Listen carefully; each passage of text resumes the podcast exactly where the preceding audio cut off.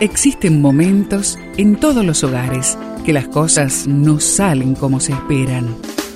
Susana y Gustavo Piñeiro te traen soluciones para tener un hogar diferente y duradero. Quédate con nosotros, porque ahora comienza Hogares de Esperanza. Yo haré de ti una gran nación. Te bendeciré y engrandeceré tu nombre y serás bendición. Génesis 12:2 este texto lo encuentras en la Biblia.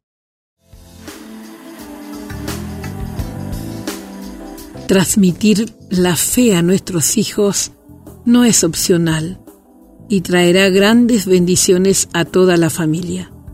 Según las promesas de este pasaje bíblico, los beneficios son enormes no solo para nuestros días, sino para nuestra simiente, lo que significa que dejará un legado de protección divina, bendición y prosperidad.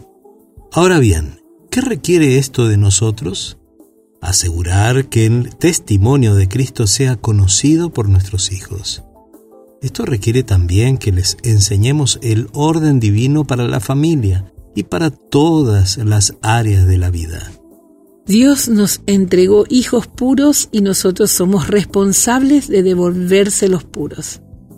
Esto va a requerir de un consistente e intencionado esfuerzo de aprovechar cada oportunidad para educar, disipular y pastorear a nuestros hijos.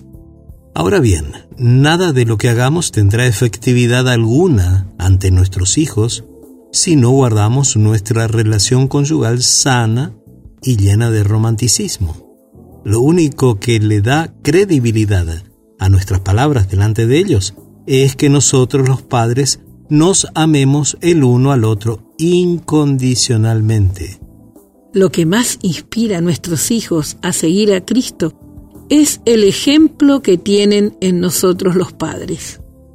¿Qué te parece si allí en la familia preguntas qué significa el término y serán benditas en ti todas las familias de la tierra? ¿Qué habrá querido decir Dios con eso? Te invito a orar. Bendito Padre, por favor, danos la capacidad de amar como tú para guardar el pacto matrimonial con excelencia, para llenar nuestra casa de paz.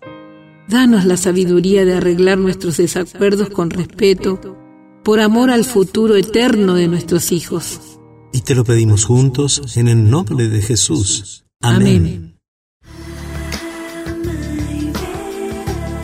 Esperamos que el tema de hoy, junto a Susana y Gustavo Piñeiro, haya traído la esperanza a tu vida.